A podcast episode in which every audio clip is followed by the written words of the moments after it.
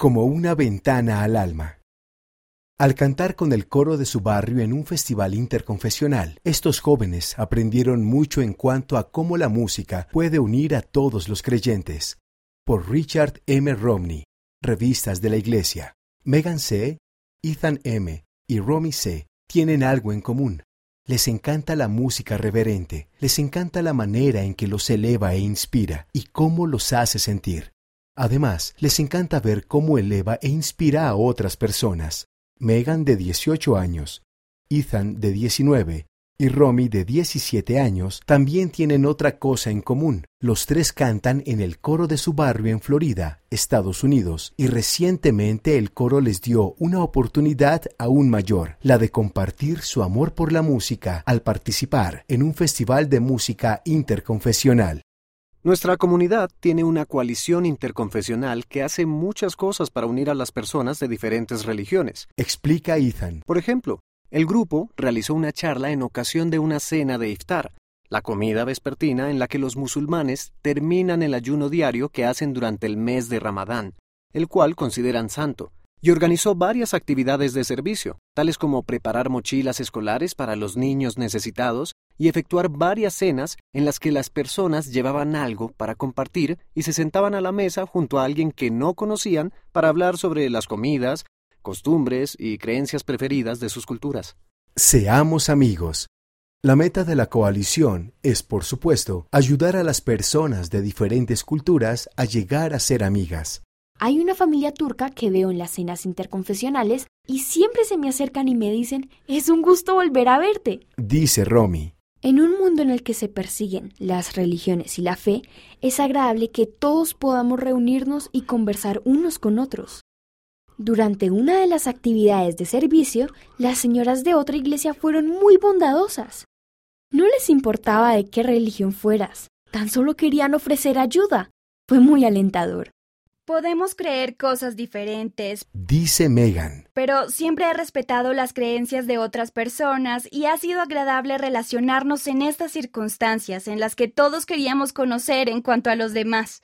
Nuestra iglesia es uno de los integrantes más nuevos de la coalición.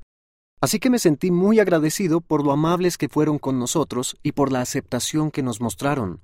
Sé que en algunos lugares la gente no comprende bien la iglesia, de modo que siempre valoro cuando las personas son capaces de aceptar las diferencias mutuas y buscar lo que tenemos en común. Aún mismo son. Una de las cosas que todos los grupos religiosos tienen en común es la música. El Festival de Música Interconfesional sería una gran oportunidad para que los creyentes se unieran en alabanza a Dios. El coro del barrio sería uno de los seis grupos que habrían de representar a las congregaciones de toda la ciudad. Había un coro de campanas, un dúo vocal, un coro grande, uno pequeño, un dúo de flauta y piano, etc. A cada grupo se le pedía que hiciera dos interpretaciones. Queríamos asegurarnos de que lo que cantáramos hiciera saber a la gente que creemos en Jesucristo y también que creemos en el Padre Celestial. Queríamos generar un espíritu de adoración. El coro escogió dos interpretaciones que ya habían presentado antes, Great Things and Small Things, Las cosas grandes y las pequeñas, de Stephen Cap Perry, y Sacraments and Symbols, La Santa Cena y los símbolos, de Janice Cap Perry, Stephen Cap Perry y Lynn Perry Christopherson. La primera canción es alentadora, brinda la certeza de que por medio de Dios puedes hacer lo que sea, ya fuere algo relativamente pequeño o muy importante. La segunda canción es de suma reverencia, es casi como un canto llano y genera un gran sentido de adoración. Practicar, practicar, practicar. Al prepararse para cantar, Ethan utilizó un método que ya había usado antes. Trato de que mi prioridad sea estar absorto en la canción. He descubierto que cuando presto atención al significado de la canción, la disfruto más. Por supuesto, también procuro cantarla correctamente, pero me doy cuenta de que es más fácil hacerlo cuando estoy en armonía con el mensaje que ésta trata de transmitir. Me gusta hacer hincapié en la preparación espiritual. También teníamos que cantar en la reunión sacramental y practicar para otras cosas. Sin embargo, conocíamos la importancia del evento interconfesional, así que procuramos que las canciones estuvieran preparadas. Trabajamos en ellas muy arduamente. Para el segundo número, el coro de 14 miembros se reducía a dos cuartetos. Ensayábamos los martes antes de las actividades de los hombres y las mujeres jóvenes. Me hacía pensar en la canción durante una semana entera. Bueno, durante un mes entero en realidad. Por lo general no lo hago así, pero encontré la canción en YouTube y la oía una y otra vez. Quería mejorar, quería que cantáramos tan bien que conmoviéramos a la gente. Tanto Ethan como Megan y Romy concuerdan en que ensayar tanto produjo beneficios adicionales. Al repetir las canciones una y otra vez, los mensajes que llevan permanecen en la mente y en el corazón. En la mente y en el corazón. Aquello de tener presentes las canciones en la mente y en el corazón fue muy evidente cuando cantaron los miembros del coro. Las dos canciones fueron muy bellas. Se hizo un gran silencio entre la audiencia y todos sintieron el espíritu cuando se cantaron aquellas canciones. Todos nos sentimos unidos.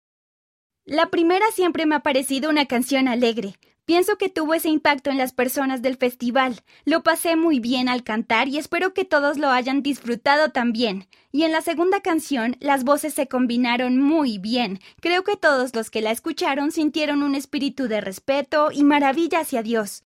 Al final de la velada pudimos conversar con los participantes y las personas de la audiencia.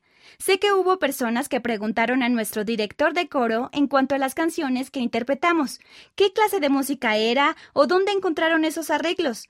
Pudimos interactuar unos con otros y conversar sobre la música que todos compartimos. Sentí que podía entenderlos más mediante sus canciones y que ellos nos entendían mejor debido a las nuestras. La música es como una ventana al alma lo que la música significa para mí. Megan. Hay un motivo por el que tenemos los himnos y hay un motivo por el que tenemos la música en general. Yo creo que es porque el Señor quiere que sintamos paz con Él. Uno de los principales momentos en los que puedo sentir el Espíritu es cuando pienso en el himno sacramental.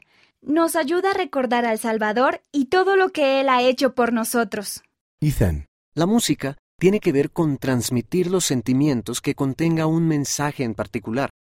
Hay una diferencia entre decir, Dios puede ayudarme a través de las pruebas, lo cual es bueno y verdadero, y cantar un himno que contenga ese mismo mensaje. Eso requiere un poquito más de ti, la persona que lo canta. Te ayuda a entender el mensaje en verdad y a conectarte con él a un nivel mayor. La música sirve para amplificar lo que sea que desees decir a quien te escuche. Romy. Cuando escucho música sagrada me siento más cerca de Jesucristo. Sé que Jesucristo ha puesto la música en la tierra para regocijarnos y llevar a otras personas a Él. Cuando necesito sentir el Espíritu Santo, canto un himno en mi corazón y en mi mente. Es una de mis maneras predilectas de regocijarme.